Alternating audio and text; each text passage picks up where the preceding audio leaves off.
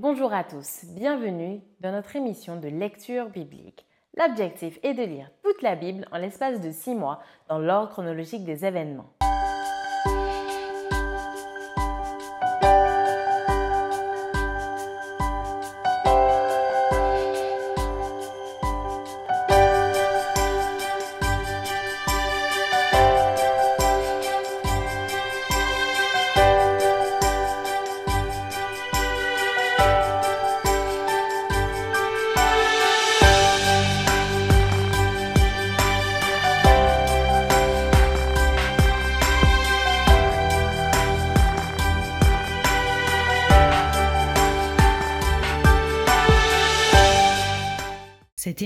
Est proposée par l'Église adventiste du 7e jour d'Évry. Si vous voulez suivre ce plan, vous pouvez cliquer sur le lien dans la description. N'hésitez pas à vous abonner à notre chaîne Évry Adventiste afin de recevoir toutes les nouvelles vidéos de lecture. Restez jusqu'à la fin car nous vous proposerons une méditation concernant le texte du jour. Et puis, n'hésitez pas non plus à poser toutes vos questions dans les commentaires. Aujourd'hui, nous lirons les psaumes 102 à 104 ensuite le livre de 2 Samuel du chapitre 5 à 10 et nous finirons par le livre de 1 Chronique du chapitre 11 à 12. Psaume 102. Prière d'un malheureux lorsqu'il est abattu et qu'il répond sa plainte devant l'Éternel. Éternel, écoute ma prière et que mon cri parvienne jusqu'à toi. Ne me cache pas ta face au jour de ma détresse. Incline vers moi ton oreille quand je crie hâte-toi de m'exaucer, car mes jours s'évanouissent en fumée et mes os sont enflammés comme un tison. Mon cœur est frappé et se dessèche comme l'herbe. J'oublie même de manger mon pain. Mes gémissements sont tels que mes os s'attachent à ma chair. Je ressemble au pélican du désert, je suis comme le chat huant des ruines. Je n'ai plus de sommeil et je suis comme l'oiseau solitaire sur un toit. Chaque jour, mes ennemis m'outragent et c'est par moi que jurent mes adversaires en fureur. Je mange la poussière au lieu de pain et je mêle des larmes à ma boisson. À cause de ta colère et de ta fureur, car tu m'as soulevé et jeté au loin. Mes jours sont comme l'ombre à son déclin, et je me dessèche comme l'herbe. Mais toi, Éternel, tu règnes à perpétuité, et ta mémoire dure de génération en génération. Tu te lèveras, tu auras pitié de Sion, car le temps d'avoir pitié d'elle, le temps fixé, est à son terme. Car tes serviteurs en aiment les pierres, ils en chérissent la poussière. Alors les nations craindront le nom de l'Éternel, et tous les rois de la terre ta gloire. Oui, l'Éternel rebâtira Sion, il se montrera dans sa gloire. Il est attentif à la prière du misérable, il ne dédaigne pas sa prière que cela soit écrit pour la génération future et que le peuple qui sera créé célèbre l'Éternel. Car il regarde du lieu élevé de sa sainteté, du haut des cieux, l'Éternel regarde sur la terre, pour écouter les gémissements des captifs, pour délivrer ceux qui vont périr, afin qu'il publie dans Sion le nom de l'Éternel et ses louanges dans Jérusalem, quand tous les peuples s'assembleront et tous les royaumes pour servir l'Éternel. Il a brisé ma force dans la route, il a abrégé mes jours. Je dis, mon Dieu, ne m'enlève pas au milieu de mes jours, toi dont les années durent éternellement. Tu as anciennement fondé la terre et les cieux sont l'ouvrage de tes mains. Ils périront, mais tu subsisteras. Ils s'useront tous comme un vêtement. Tu les changeras comme un habit. Ils seront changés. Mais toi, tu restes le même, et tes années ne finiront point. Les fils de tes serviteurs habiteront leur pays et leur postérité s'affirmera devant toi. Amen. Psaume 103 de David. Mon âme bénit l'Éternel. Que tout ce qui est en moi bénisse son saint nom. Mon âme bénit l'Éternel et n'oublie aucun de ses bienfaits. C'est lui qui pardonne toutes ses iniquités, qui guérit toutes tes maladies. C'est lui qui délivre ta vie de la fosse, qui te couronne de bonté et de miséricorde. C'est lui qui rassasie de bien ta vieillesse, qui te fait rajeunir comme l'aigle. L'Éternel fait justice, il fait droit à tous les opprimés. Il a manifesté ses voies à Moïse, ses œuvres aux enfants d'Israël. L'Éternel est miséricordieux et compatissant, lent à la colère et riche en bonté. Il ne conteste pas sans cesse, il ne garde pas sa colère à toujours. Il ne nous traite pas selon nos péchés, il ne nous punit pas selon nos iniquités. Mais autant les cieux sont élevés au-dessus de la terre, autant sa bonté est grande pour ceux qui le craignent. Autant l'Orient est éloigné de l'Occident, autant il éloigne de nous nos transgressions. Comme un père a compassion de ses enfants, l'Éternel a compassion de ceux qui le craignent, car il sait de quoi nous sommes formés. Il se souvient que nous sommes poussière. L'homme, ses jours sont comme l'herbe, il fleurit comme la fleur des méchants. Lorsqu'un vent passe sur elle, elle n'est plus, et le lieu qu'elle occupait ne la reconnaît plus. Mais la bonté de l'Éternel dure jamais pour ceux qui le craignent, et sa miséricorde pour les enfants de leurs enfants, pour ceux qui gardent son alliance et se souviennent de ses commandements, afin de les accomplir. L'Éternel a établi son trône dans les cieux, et son règne domine sur toutes choses. Bénissez l'Éternel, vous ses anges, qui êtes puissants en force et qui exécutez ses ordres en obéissant à la voix de sa parole. Bénissez l'Éternel, vous, toutes ses armées, qui êtes ses serviteurs et qui faites sa volonté. Bénissez l'Éternel, vous toutes ses œuvres, dans tous les lieux de sa domination. Mon âme bénit l'Éternel. Amen. Psaume 104. Mon âme bénit l'Éternel. Éternel, mon Dieu, tu es infiniment grand. Tu es revêtu d'éclat et de magnificence. Il s'enveloppe de lumière comme d'un manteau, il étend les cieux comme un pavillon. Il forme avec les eaux le fait de sa demeure. Il prend les nuées pour son char, il s'avance sur les ailes du vent.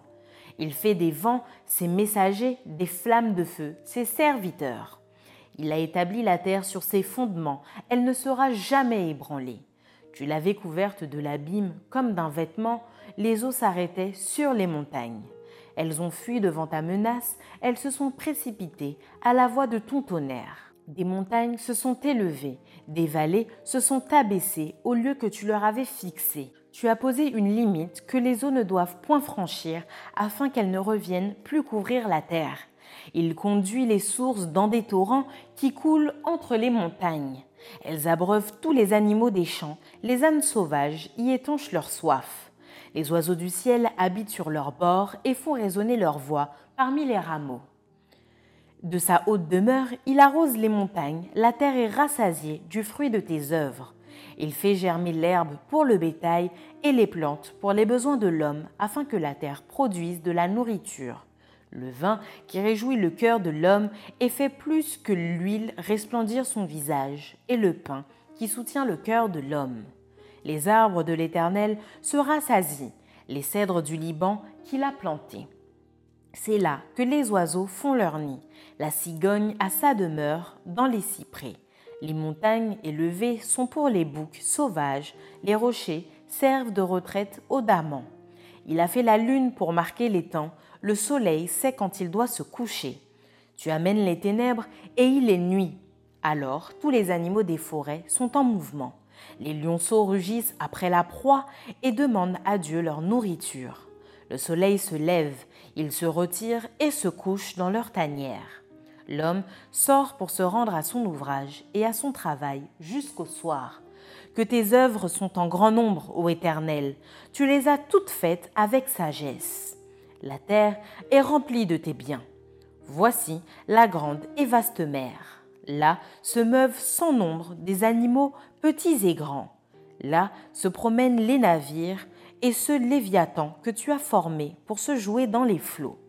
Tous ces animaux espèrent en toi, pour que tu leur donnes la nourriture en son temps.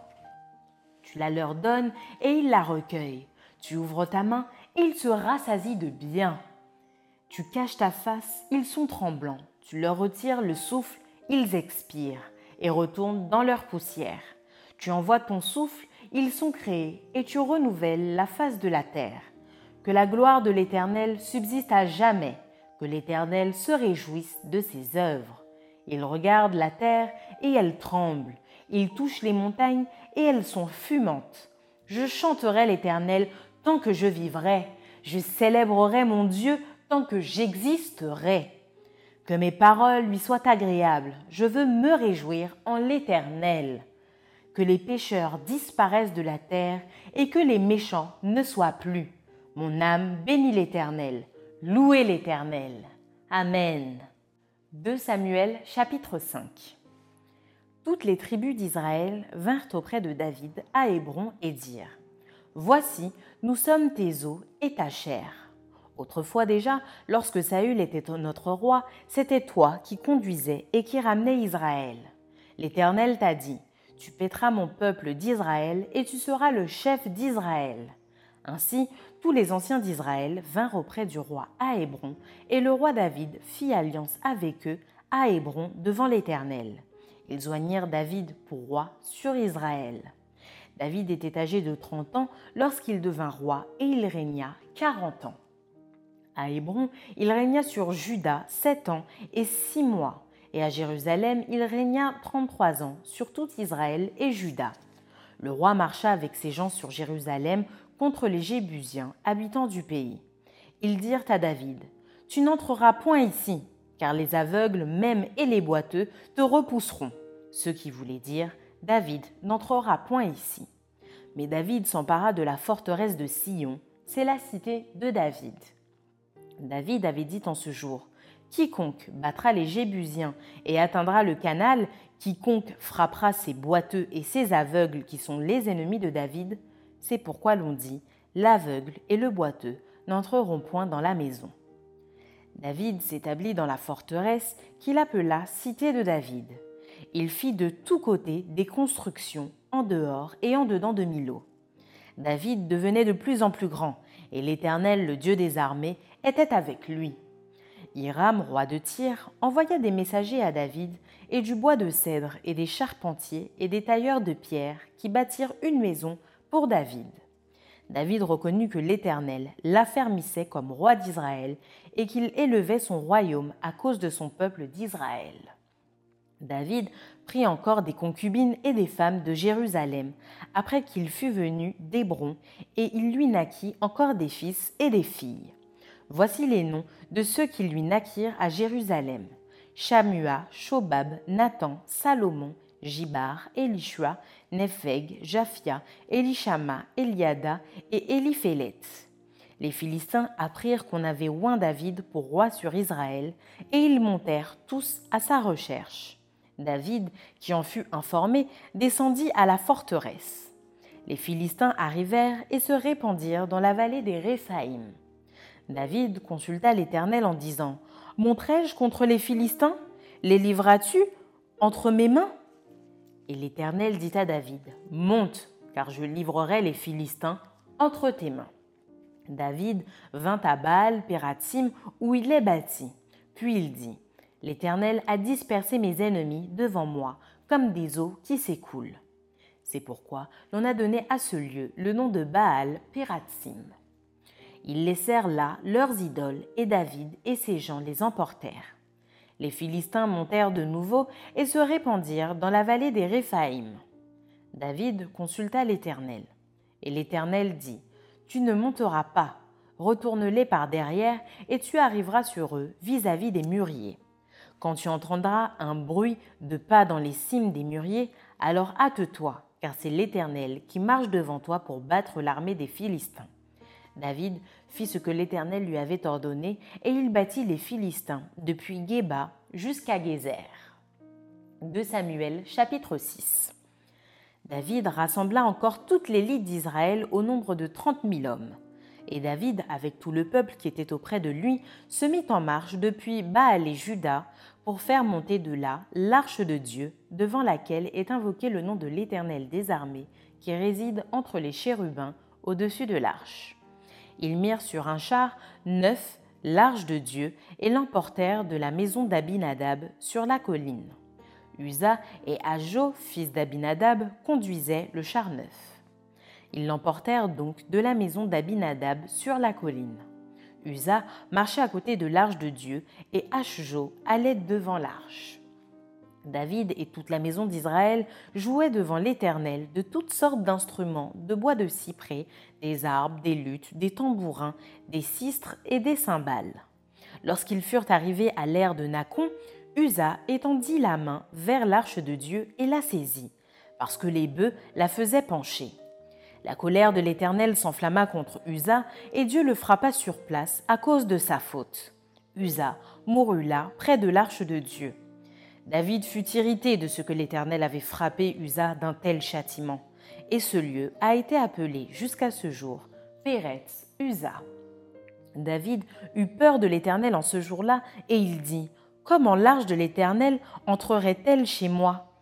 Il ne voulut pas retirer l'arche de l'Éternel chez lui, dans la cité de David, et il la fit conduire dans la maison d'Obed-Édom de Gath.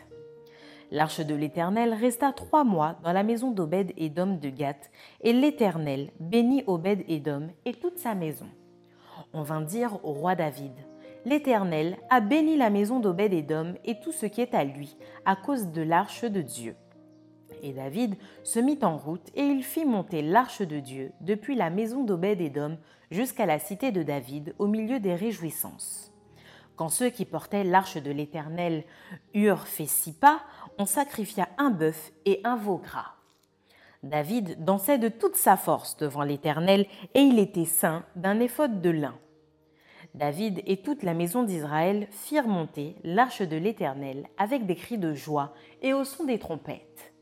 Comme l'arche de l'Éternel entrait dans la cité de David, Michal, fille de Saül, regardait par la fenêtre et voyant le roi David sauter et danser devant l'Éternel, elle le méprisa dans son cœur. Après qu'on eut amené l'arche de l'Éternel, on la mit à sa place au milieu de la tente que David avait dressée pour elle. Et David offrit devant l'Éternel des holocaustes et des sacrifices d'action de grâce. Quand David eut achevé d'offrir les holocaustes et les sacrifices d'action de grâce, il bénit le peuple au nom de l'Éternel des armées. Puis il distribua à tout le peuple, à toute la multitude d'Israël, hommes et femmes, à chacun un pain, une portion de viande et un gâteau de raisin. Et tout le peuple s'en alla, chacun dans sa maison.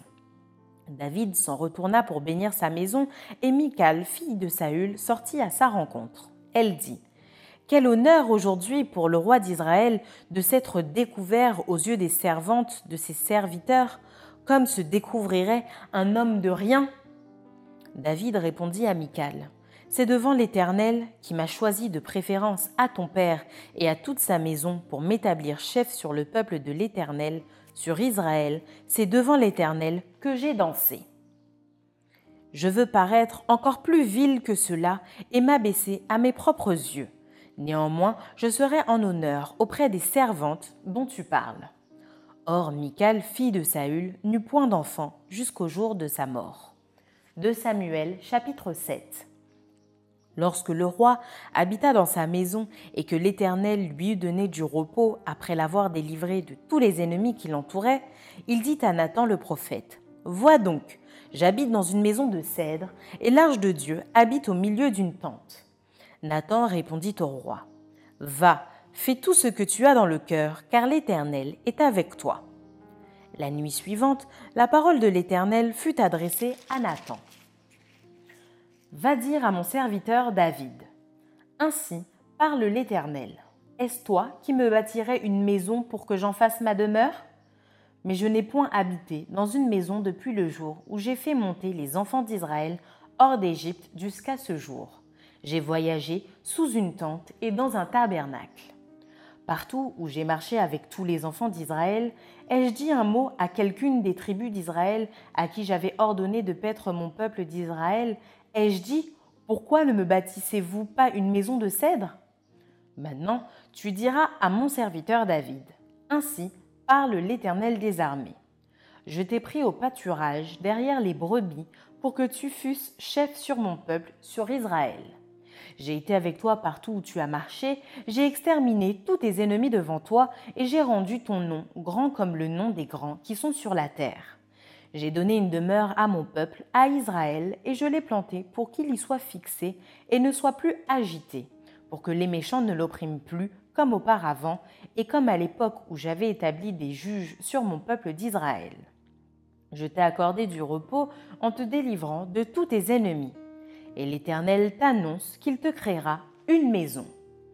Quand tes jours seront accomplis et que tu seras couché avec tes pères, j'élèverai ta postérité après toi, celui qui sera sorti de tes entrailles, et j'affirmerai son règne.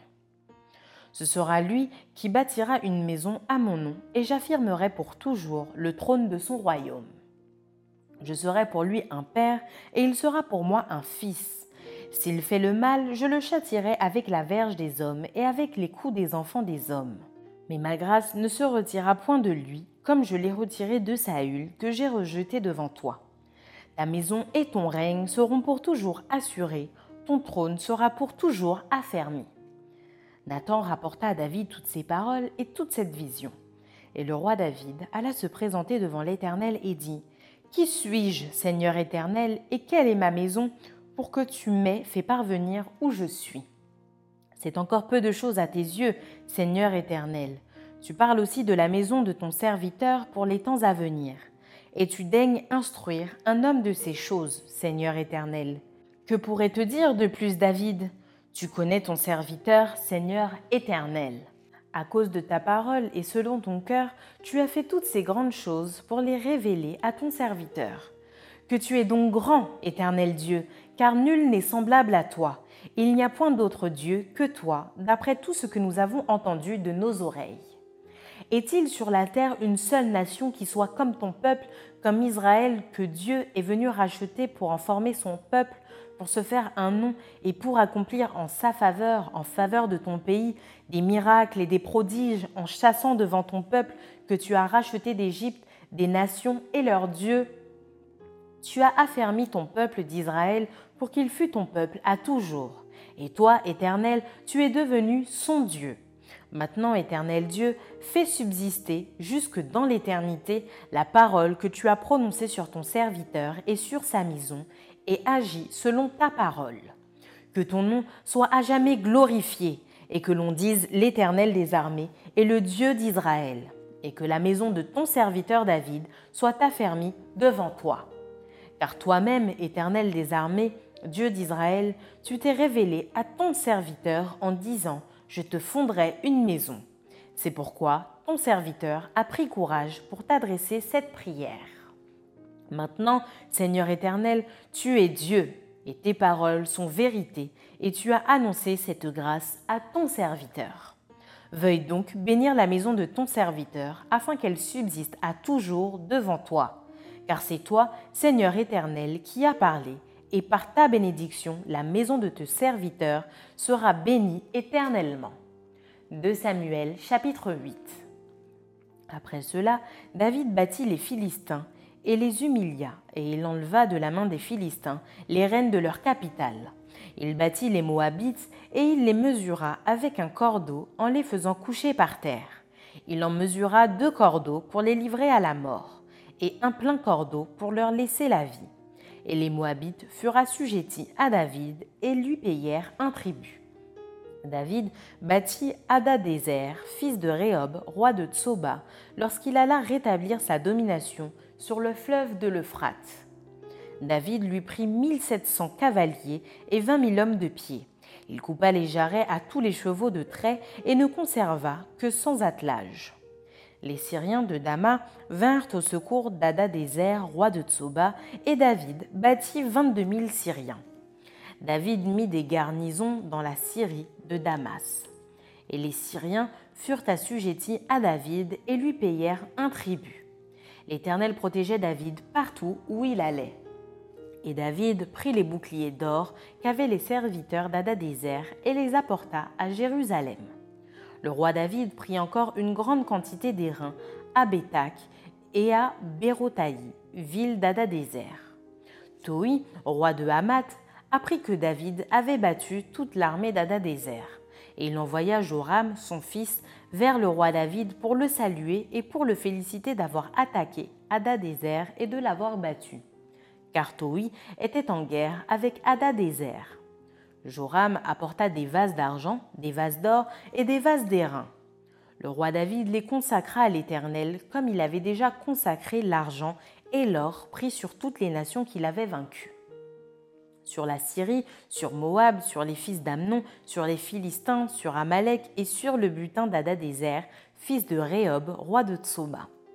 Au retour de sa victoire sur les Syriens, David se fit encore un nom en battant dans la vallée du sel 18 000 Édomites. Il mit des garnisons dans Édom, il mit des garnisons dans tout Édom. Et tout Édom fut assujetti à David. L'Éternel protégeait David partout où il allait. David régna sur Israël et il faisait droit et justice à tout son peuple. Joab, fils de Tserudja, commandait l'armée. Josaphat, fils d'Achilud, était archiviste. Tzadok, fils d'Achitub, et Achimélec, fils d'Abiatar, étaient sacrificateurs. Seraja était secrétaire. Benaja, fils de Jéhojada, était chef des Kérétiens et des Pélétiens. Et les fils de David étaient ministres d'État.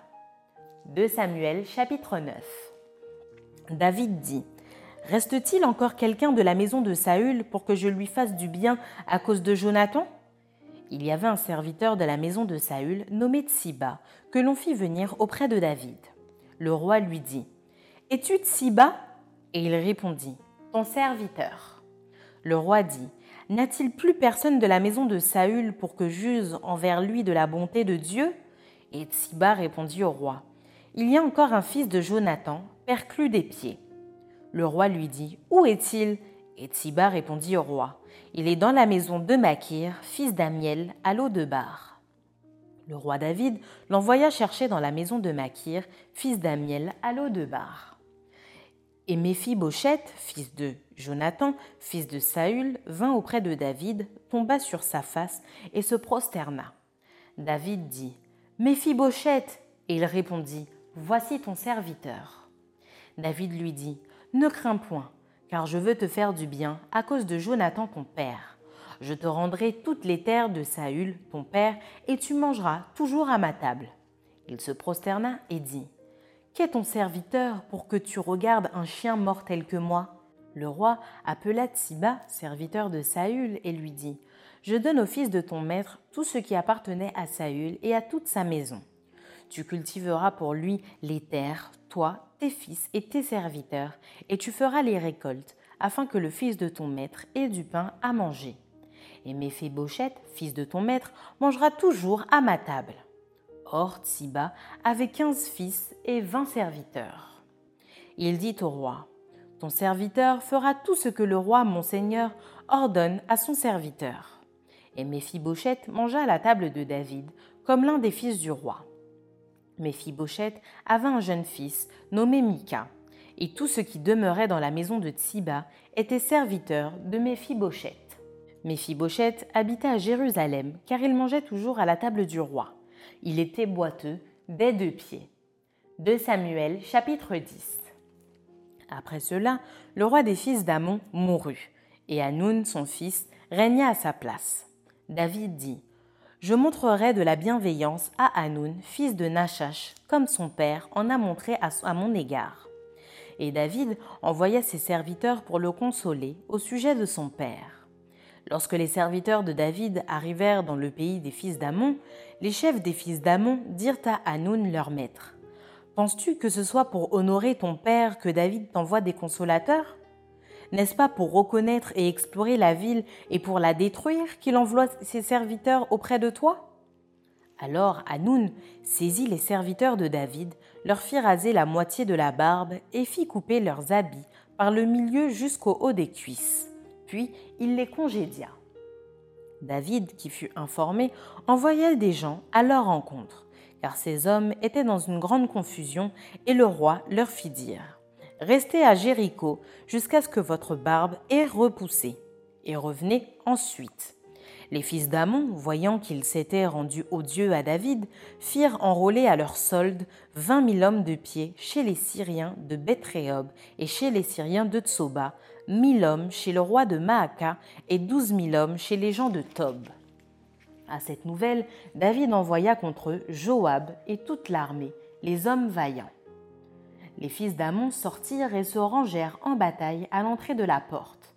Les Syriens de Tsoba et de Réob et les hommes de Tob et de Maaka étaient à part dans la campagne.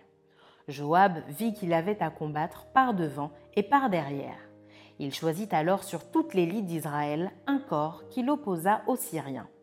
Et il plaça sous le commandement de son frère Abishai le reste du peuple pour faire face aux fils d'Amon. Il dit Si les Syriens sont plus forts que moi, tu viendras à mon secours, et si les fils d'Amon sont plus forts que toi, j'irai te secourir. Sois ferme et montrons du courage pour notre peuple et pour les villes de notre Dieu, que l'Éternel fasse ce qui lui semblera bon. Joab avec son peuple s'avança pour attaquer les Syriens et ils s'enfuirent devant lui. Et quand les fils d'Amon virent que les Syriens avaient pris la fuite, ils s'enfuirent aussi devant Abishai et rentrèrent dans la ville. Joab s'éloigna des fils d'Amon et revint à Jérusalem. Les Syriens, voyant qu'ils avaient été battus par Israël, réunirent leurs forces. Adarézer envoya chercher les Syriens qui étaient de l'autre côté du fleuve, et ils arrivèrent à Élam, ayant à leur tête Shobak, chef de l'armée d'Adarézer. On l'annonça à David, qui assembla tout Israël, passa le Jourdain et vint à Élam. Les Syriens se préparèrent à la rencontre de David et lui livrèrent bataille. Mais les Syriens s'enfuirent devant Israël, et David leur tua les troupes de 700 chars et 40 000 cavaliers. Il frappa aussi le chef de leur armée, Shobak, qui mourut sur place. Tous les rois soumis à Adarézer, se voyant battus par Israël, firent la paix avec Israël et lui furent assujettis. Et les Syriens n'osèrent plus secourir les fils d'Amon. 1 Chronique chapitre 11 Tout Israël s'assembla auprès de David à Hébron en disant Voici, nous sommes tes os et ta chair. Autrefois, déjà, même lorsque Saül était roi, c'était toi qui conduisais et qui ramenais Israël. L'Éternel ton Dieu t'a dit, Tu paîtras mon peuple d'Israël, et tu seras le chef de mon peuple d'Israël. Ainsi, tous les anciens d'Israël vinrent auprès du roi à Hébron, et David fit alliance avec eux à Hébron, devant l'Éternel. Ils joignirent David pour roi sur Israël, selon la parole de l'Éternel prononcée par Samuel. David marcha avec tout Israël sur Jérusalem, qui est Jébu. Là étaient les Jébusiens, habitants du pays. Les habitants de Jébu dirent à David Tu n'entreras point ici. Mais David s'empara de la forteresse de Sion, c'est la cité de David. David avait dit Quiconque battra le premier les Jébusiens sera chef et prince. Joab, fils de Tserudja, monta le premier et il devint chef. David s'établit dans la forteresse, c'est pourquoi l'on appela Cité de David. Il fit tout autour de la ville des constructions depuis Milo et aux environs, et Joab répara le reste de la ville. David devenait de plus en plus grand et l'Éternel des armées était avec lui. Voici les chefs des vaillants hommes qui étaient au service de David et qui l'aidèrent avec tout Israël à assurer sa domination afin de s'établir roi selon la parole de l'Éternel au sujet d'Israël. Voici d'après leur nombre les vaillants hommes qui étaient au service de David. Jachobéam, fils de Hakmoni, l'un des principaux officiers. Il brandit sa lance sur trois cents hommes qu'il fit périr en une seule fois. Après lui, Éléazar, fils de Dodo, l'Achochite, l'un des trois guerriers. Il était avec David à Pasdamim, où les Philistins s'étaient rassemblés pour combattre. Il y avait là une pièce de terre remplie d'orge, et le peuple fuyait devant les Philistins. Ils se placèrent au milieu du champ, les protégèrent et battirent les Philistins. Et l'Éternel opéra une grande délivrance. Trois des trente chefs descendirent auprès de David sur le rocher, dans la caverne d'Adulam, lorsque le camp des Philistins était dressé dans la vallée des Réphaïm. David était alors dans la forteresse, et il y avait un poste de Philistins à Bethléem. David eut un désir et il dit Qui me fera boire de l'eau de la citerne qui est à la porte de Bethléem? Alors les trois hommes passèrent au travers du camp des Philistins et puisèrent de l'eau de la citerne qui est à la porte de Bethléem. Ils la portèrent et la présentèrent à David. Mais David ne voulut pas la boire, et il la répandit devant l'Éternel. Il dit Que mon Dieu me garde de faire cela. Boirai-je le sang de ces hommes qui sont allés au péril de leur vie? Car c'est au péril de leur vie qu'ils l'ont apportée, et il ne voulut pas la boire. Voilà ce que firent ces trois vaillants hommes. Abishai, frère de Joab, était le chef des trois. Il brandit sa lance sur trois cents hommes et les tua. Et il eut du renom parmi les trois. Il était le plus considéré des trois de la seconde série, et il fut leur chef, mais il n'égala pas les trois premiers. Benaja, fils de Jéhojada, fils d'un homme de Kabetseel, rempli de valeur et célèbre par ses exploits. Il frappa les deux lions de Moab, il descendit au milieu d'une citerne où il frappa un lion un jour de neige. Il frappa un Égyptien d'une stature de cinq coudées, ayant à la main une lance comme une lance souple de tisserand. Il descendit contre lui avec un bâton, arracha la lance de la main de l'Égyptien et s'en servit pour le tuer. Voilà ce que fit Benaja, fils de Jéhojada, et il eut du renom parmi les trois vaillants hommes. Il était le plus considéré des trente, mais il n'égala pas les trois premiers. David l'admit dans son conseil secret. Homme vaillant de l'armée, Azaël, frère de Joab, Elchanan, fils de Dodo, de Bethléem, Shamoth d'Aror, Élet de Palon, Ira, fils d'Ikesh, de Tekoa, Abiezer d'Anatot, Sibekaï, le Hushatite, Ilaï d'Ashoach, Maharaï de Netopha, Eled, fils de Baana de Netopha, Itaï, fils de Ribaï de Gibéa, des fils de Benjamin, Benaja de Pieraton, Uraï de Nachalé, Gash, Abiel d'Araba, Azmavet de Bacharum, Eliashba de Shaalbon, Bené Hachem de Gizon, Jonathan fils de Shagé d'Arar, Achiam fils de Sakar d'Arar, Eliphal fils d'Ur, Epher de Mekera, Achija de Palon, Etzro de Carmel, Naraï fils d'Esbaï, Joël frère de Nathan, Mishbar fils d'Agri, Tselek l'Ammonite, Nashraï de Béroth, qui portait les armes de Joab fils de Tserudja, Ira de Jéter, Gareb de Jéter, Uri le Hétien, Zabad fils d'Ashlaï, Adina fils de Shiza, le Rubénite, chef des Rubénites et trente avec lui, Anan fils de Maaka, Josaphat de Mitni, Osias d'Ashtaroth, Shama et fils de Otam d'Arouer, Jédiaël fils de Shimri, Josha son frère le Tizit, Eliel de Machavim, Jéribaï et Joshavia fils d'Elnaam, Jitma le Moabite, Eliel Obed et Jaciel Metsobaja. 1 Chronique chapitre 12 Voici ceux qui se rendirent auprès de David à Tsiklag lorsqu'ils étaient encore éloignés de la présence de Saül, fils de Kis. Ils faisaient partie des vaillants hommes qui lui prêtèrent leur secours pendant la guerre. C'étaient des archers lançant des pierres de la main droite et de la main gauche et tirant des flèches avec leur arc. Ils étaient de Benjamin, du nombre des frères de Saül. Le chef d'Achiezer et Joas, fils de Shema, de Gibéa, Jéziel et Pélet, fils d'Azmavet, Beraka, Jéhu d'Anatot, Jishmaéja de Gabaon, vaillant parmi les trente et chef des trente, Jérémie, Jacaziel, Jokanan, Josabat de Guédéra, Elusaï Jérimoth, Béalia, Shemaria, Shephatia de Harof, Elkana, Jishija, Azaréel, Joézer et Jachobéam, coréite. Joéla et Zébadia, fils de Jérocam de Guédor. Parmi les Gadites, des hommes vaillants partirent pour se rendre auprès de David dans la forteresse du désert. Des soldats exercés à la guerre, armés du bouclier et de la lance, semblables à des lions et aussi prompts que des gazelles sur les montagnes. Ézer le chef, Abdias le second, Eliab le troisième, Mishmana le quatrième, Jérémie le cinquième, Ataï le sixième, Eliel le septième, Jokanan le huitième, Elzabad le neuvième, Jérémie le dixième, Macbanaï le onzième. C'étaient des fils de Gad, chef de l'armée. Un seul, le plus petit, pouvait s'attaquer à cent hommes et le plus grand à mille.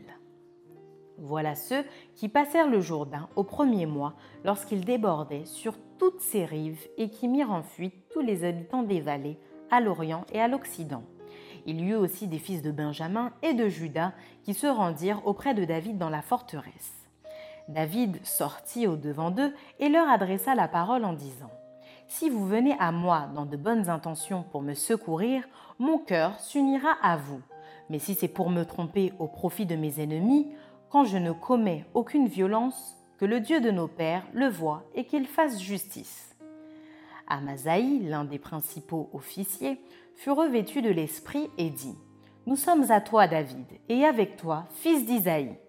Paix, paix à toi et paix à ceux qui te secourent, car ton Dieu t'a secouru. Et David les accueillit et les plaça parmi les chefs de la troupe. Des hommes de Manassé se joignirent à David lorsqu'il alla faire la guerre à Saül avec les Philistins. Mais ils ne furent pas en aide aux Philistins, car après s'être consultés, les princes des Philistins renvoyèrent David en disant Il passerait du côté de son maître Saül, au péril de nos têtes. Quand il retourna à Tiklag, voici ceux de Manassé qui se joignirent à lui. Adnak, Josabad, Jédiaël, Michaël, Josabad, Elihu et Tiltaï, chef des milliers de Manassé. Ils prêtèrent leur secours à David contre la troupe. Des pillards amalécites car ils étaient tous de vaillants hommes et ils furent chefs dans l'armée. Et de jour en jour, des gens arrivaient auprès de David pour le secourir jusqu'à ce qu'il eût un grand camp comme un camp de Dieu. Voici le nombre des hommes armés pour la guerre qui se rendirent auprès de David à Hébron afin de lui transférer la royauté de Saül selon l'ordre de l'Éternel. Fils de Judas, portant le bouclier et la lance, 6800 armés pour la guerre. Des fils de Siméon, hommes vaillants à la guerre, 7100. Des fils de Lévi, 4600. Et Jéhojada, prince d'Aaron, et avec lui 3700. Et Sadoc, vaillant jeune homme, et la maison de son père, 22 chefs. Des fils de Benjamin, frère de Saül, 3000, car jusqu'alors la plus grande partie d'entre eux étaient restés fidèles à la maison de Saül. Des fils d'Éphraïm, 20 800, hommes vaillants, gens de renom, d'après les maisons de leur père. De la demi-tribu de Manassé, 18 000 qui furent nominativement désignés pour aller établir roi David. Des fils d'Issachar ayant l'intelligence des temps pour savoir ce que devrait faire Israël, de son chef, et tous leurs frères sous leurs ordres. De Zabulon, 50 000 en état d'aller à l'armée, munis pour le combat de toutes les armes de guerre et prêts à livrer bataille d'un cœur résolu de Nephtali, mille chefs et avec eux 37 000 portant le bouclier et la lance. Des Danites armés pour la guerre, 28 600. D'Azer en état d'aller à l'armée et prêt à combattre, 40 000. Et de l'autre côté du Jourdain, des Rubénites, des Gadites et de la demi-tribu de Manassé avec toutes les armes de guerre, 120 000. Tous ces hommes, gens de guerre, prêts à combattre, arrivèrent à Hébron en sincérité de cœur pour établir David roi sur tout Israël. Et tout le reste d'Israël était également unanime pour faire régner David. Ils furent là trois jours avec David, mangeant et buvant, car leurs frères leur avaient préparé des vivres.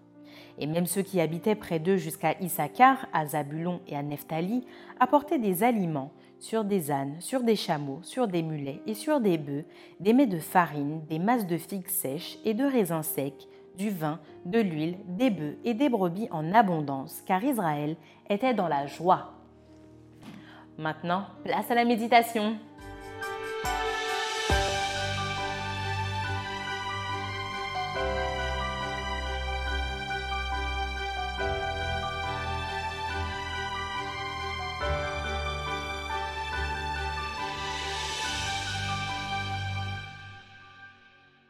De choses à dire sur euh, ces quelques chapitres de Chronique et de Samuel.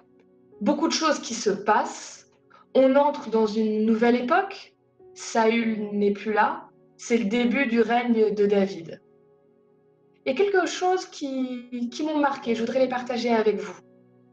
La première chose qui m'a marqué, c'est que David, il a été oint par Dieu comme roi il y a déjà plusieurs années. Et pourtant, il ne se considère pas comme roi. C'est uniquement quand le peuple va le reconnaître comme roi que David va vraiment se considérer comme étant dans cette position.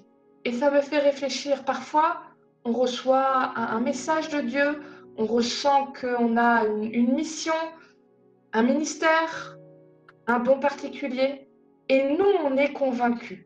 Et on est choqué de se dire, oui, mais les autres, eux, ils ne le voient pas. Ils sont obligés de l'accepter parce que c'est Dieu qui me l'a dit.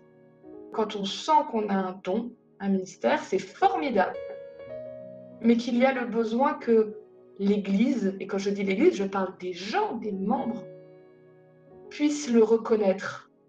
Parce que sinon, à quoi sert ce don? Seulement à moi-même, je suis contente, je sais faire. Il y a besoin que ce don soit mis au service des autres et qu'il fasse du bien aux autres pour qu'il soit utile et reconnu. Une deuxième petite pensée par rapport à David. Si on était dans un film héroïque ou un film de Disney, une fois que David a réussi à être couronné, c'est censé être la fin, the end. Il vécut heureux, il a eu beaucoup d'enfants. Et David, il en a eu beaucoup des enfants. Mais ce n'est pas le cas. Si vous regardez un petit peu ces chapitres, vous vous rendez compte que même une fois que David a réussi à être couronné, les ennuis continuent. Il doit se battre beaucoup pour garder ce trône, pour défendre son peuple et son pays, pour défendre l'honneur de Dieu. Et à nouveau, ça me paraît presque étrange parce que David a été l'homme de la situation, il a fait ce qu'il fallait, il avait l'appui de Dieu, il était un homme selon le cœur de Dieu, il n'a pas pris la grosse tête une fois qu'il est devenu roi, il a essayé d'agir au mieux, c'était un vrai homme de Dieu, tout devrait lui réussir. Eh bien non, tout ne lui réussit pas. Et je fais le lien avec nous aujourd'hui. Parfois on se dit, si je suis avec Dieu et que je fais les choses bien, forcément tout va être facile. L'histoire de David m'apprend que non. Travailler pour Dieu ne veut pas dire que tout va nous réussir, que tout va tomber tout cuit. On peut faire tout bien, mais n'oublions pas que travailler pour Dieu, c'est parfois lutter, mais c'est surtout lutter à genoux et dans la prière et accrocher à Dieu pour ne jamais rien lâcher. Et du coup, ce qui m'impressionne avec David, c'est à quel point il est soumis à Dieu. Cet homme a un projet magnifique. Il veut construire un temple pour Dieu. C'est un beau projet, c'est un bon projet. Il a des bonnes raisons. C'est ça d'ailleurs. Dieu ne lui dira pas que c'est un mauvais projet. Il lui dira c'est un très bon projet. Mais Dieu lui dit quelque chose de terrible. Ton projet est bon, mais tu n'es pas l'homme de la situation. Ce n'est pas un projet pour toi. C'est quelqu'un d'autre que toi qui le fera. Imaginez si David avait été porté sur son ego. Imaginez qu'on vous dise Ah, tu as, une super idée, un super plan, Très bien, on m'applaudit, t'as tout bon. Mais c'est pas toi qui vas le faire parce que t'as pas les qualités qu'il faut pour. Il y a quelqu'un de mieux placé que toi pour le faire. Il faut être prêt à travailler en équipe pour vivre ça. Et plus encore, Dieu a dit à David, mais ce que tu peux faire, tu peux tout préparer pour que ce soit plus facile pour ton fils Salomon parce que c'est lui qui construira le temple. Donc, si tu veux, tu prépares tout, mais les lauriers, c'est lui qui les aura. Non seulement David ne s'est pas rebellé, mais il a rendu gloire à Dieu et il s'est donné un mal fou pour tout préparer pour que son fils Salomon puisse construire ce temple. À quel point David mettait Dieu en premier. À quel point il était prêt à laisser son ego de côté pour dire, ce projet que j'ai eu, je remets tout à Dieu. Et ça me rappelle un texte du Nouveau Testament, c'est Paul qui écrit, Paul a planté, Apollos arrosé, c'est Dieu qui fait croître. Peu importe qui sera en charge et qui aura les lauriers, l'important, c'est l'œuvre de Dieu. Que j'aimerais pouvoir vivre cela dans ma vie. Le dernier point que je voudrais aborder avec vous pour, euh, pour cette méditation, c'est un texte qui, en tant que femme, m'a beaucoup gênée pendant très longtemps. David fait venir l'arche d'alliance. Alors il y a plein de choses qui se passent quand il fait venir l'arche d'alliance. Mais le texte nous dit que quand ça arrive à Jérusalem, David danse autour de l'arche tellement il est heureux et joyeux. Et là-haut à la fenêtre, il y a une de ses femmes, Michal, qui le juge, qui le trouve ridicule, qui le lui dit. Et le texte finit en nous disant que euh, n'a jamais eu d'enfant on prend souvent ça pour euh, une punition de Dieu. D'un autre côté, vu leur relation, je me dis qu'il y a peut-être des raisons au fait qu'ils ne fassent pas d'enfants. Tout simplement, ben, ils étaient peut-être plus intimes. David, il en avait des femmes. D'ailleurs, ça lui a posé bien des soucis. Mais j'aimerais revenir sur, sur cette perception de David et de Michal. Parce qu'au fond, ce n'est pas un problème homme-femme, c'est même pas un problème tellement de couple. On pourrait le, le voir comme ça, il y a des éléments qu'on pourrait faire remonter. Est-ce qu'ils s'aimaient déjà au départ? C'est pas sûr, c'était pas un mariage d'amour. C'était la fille de Saül et Saül, il l'a donnée en mariage à David. Mais pas gagné que c'était une relation avec de la passion et de la tendresse. C'était un mariage de raison. Ensuite, il venait pas de la même classe sociale. Elle, elle est née fille de roi.